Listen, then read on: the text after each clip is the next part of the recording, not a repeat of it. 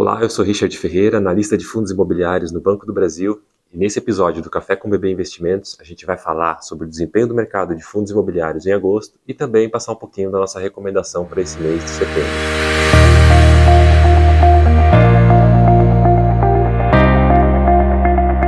Bom, o mês de agosto foi marcado aí por um forte movimento de recuperação dos preços dos fundos imobiliários, sobretudo ali os fundos de tijolo, né, que são fundos que investem diretamente em imóveis físicos seja escritórios, galpões logísticos ou, ou até mesmo shoppings. É, então, quando a gente olha o desempenho do mercado ali representado pela carteira teórica do IFIX, é, a gente vai ver um retorno bastante expressivo aí no mês, dá uma forte alta de 5,8%, quase 6% de alta, é disparada a maior alta do ano aí, é, e que leva o índice a se aproximar novamente daquele patamar de 3 mil pontos, né? É, agora, o mais surpreendente é que quando a gente olha apenas para os fundos de tijolo, né, o retorno médio ali é, no mês foi de incríveis 10,3%, né, que para um mês é algo bastante interessante. Né? Agora, por outro lado, os fundos de papel, são aqueles fundos que investem majoritariamente em títulos de crédito privado, né, em operações de, de certificados de recebíveis imobiliários, basicamente, é, eles foram na contramão do mercado e fecharam o mês com uma ligeira desvalorização ali de 0,2% é, em média. Essa forte alta aí observada nos fundos de tijolo, em nossa visão, pode ser explicada como um movimento de antecipação dos investidores a um eventual ciclo de alta dessa classe de fundos, principalmente após a indicação do fim do ciclo de elevação dos juros por parte do Banco Central. É, a gente tem uma reunião do Copom esse mês e a maior parte dos analistas já projeta a manutenção da Selic no patamar que ela está hoje, algo na casa de 13,75% ao ano. A expectativa é de que o juros só comece a cair lá no segundo semestre do ano que vem, Agora, em contrapartida, a queda observada nos fundos de papel, sobretudo aqueles com carteiras mais indexadas a índices de preço, é reflexo dessa deflação que vem sendo registrada no IPCA, que é o indicador oficial de inflação e é utilizado pela maioria dos fundos de papel como indexador dos títulos de dívida que integram ali as suas carteiras. Quando a gente olha a evolução da inflação no mês de julho, o IPCA registrou uma queda ali de 0,68%, Agora, em agosto, a gente deve ver uma nova queda de 0,31%. Então, esse PCA negativo, em tese, deve reduzir provisoriamente o patamar de distribuição de dividendos nesses fundos. Vale ressaltar que esse movimento de queda de inflação é atípico, é, reflexo aí principalmente da redução dos impostos sobre combustíveis, energia elétrica e também é, sobre telecomunicações. Quando a gente olha o índice desagregado, a gente ainda vai ver os demais itens ali como alimentação, despesas pessoais, a própria inflação de serviços é, seguem ali pressionados, né, o que indica que a inflação deve seguir uma tendência de queda mais gradual ao longo dos próximos meses. A projeção do mercado hoje é que a inflação termine o ano aí na casa de 6,7%, né, que ainda é, é, bem acima da meta do Banco Central de 3,5%. Voltando a atenção agora para o desempenho das nossas carteiras sugeridas, a gente destaca aí que as duas carteiras fecharam uh, o mês aí seguindo a tendência de alta do IFIX, né, a carteira FI Renda, que é uma carteira voltada ali para aquele investidor que olha mais rendimento, ela fechou o mês com uma valorização de 3,9%, né, que apesar de ser inferior ao retorno do IFIX, é, ainda é um retorno interessante se a gente levar em conta que ali é uma carteira bastante concentrada em fundos de papel, né?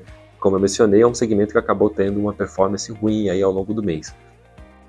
A carteira FI Ganho, por outro lado, é, como o próprio nome já indica, é uma carteira que busca ali a valorização das cotas ao longo do tempo, né? Então, ela apresentou uma forte valorização no mês aí de 13,1%, que além de ser superior a, a, ao índice de referência, né, também é superior ao retorno médio observado aí nos fundos de tijolo, né? Percebam aí que todos os fundos fecharam é, com valorização superior ao índice de mercado, né? Para esse mês de setembro, a gente está mantendo inalterada a nossa recomendação em relação à carteira renda, né? Então a gente segue aí é, com oito fundos é, de, de, vários segmentos, um peso maior aí no segmento de, de recebíveis, né, de fundos de papel. Então a gente continua aí com o RZTR11, o RISA Terrax, fundo do, do segmento agro, o RBRF11, que é um FOF aí do, da RBR, um fundo de fundos, um outro FOF da XP, o XP Selection, XPSF11. A gente tem um fundo de logística aí do BTG, o BTG Log, o BTLG11, e aí a gente tem os quatro fundos de papel, os quatro fundos de recebíveis aí na carteira, que é o BCR11 do Banestes, o HGCR11 do Credit Suisse, o KNCR11, o fundo da Quinea, e o RECR11, fundo da REC.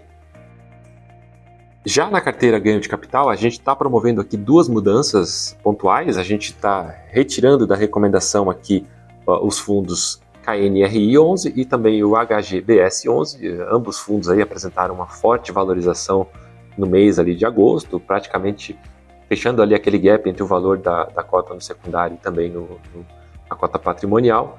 Uh, e por isso a gente está uh, incluindo aí na, na recomendação outros dois fundos, o CAFOF 11, que é um FOF da própria Quineia, né? A gente está tirando o KNRI da Quineia e colocando o CAFOF, que também é da Quineia. E também entrando aí o CVBI 11, que é um fundo de papéis é, do, do, da VBI. É um fundo aí que tem uma carteira majoritariamente indexada à inflação e é, é um fundo que, é, dado essa, esse movimento de deflação que a gente tem observado aí no indicador oficial, a gente tem visto o preço da cota cair acima daquilo que a gente entende ser razoável. Então a gente está é, iniciando a recomendação porque a gente entende que o preço da cota hoje está é, interessante para a entrada nesse ativo. Então a gente mantém aí oito fundos na carteira, a gente vai ter o, o, dois fundos de lajes corporativas, o AIEC11 da Autonomy, o JSRE11 do J Safra, uh, o CAFOF 11, como eu mencionei, da, da Quinéia, o FOF, e aí vem três fundos de logística, o PRCO11 da Bresco, o PATL11 da Pátria e o RBRL11 da RBR. O CVBI11, que é um fundo de papel, como eu mencionei, e também um fundo de shopping ali para encerrar a carteira, que é o HSML11, o HSI Mouse. Bom, por enquanto é isso. Antes de encerrar, eu queria lembrar que o relatório completo dessas duas carteiras, assim como os relatórios das demais carteiras de ações que a gente elabora aqui na equipe, eles podem ser acessados na página bb.com.br barra carteira sugerida. O link do relatório também está disponível aqui na descrição e qualquer dúvida você pode entrar em contato conosco através do e-mail análises.bb.com.br. Obrigado e até a próxima.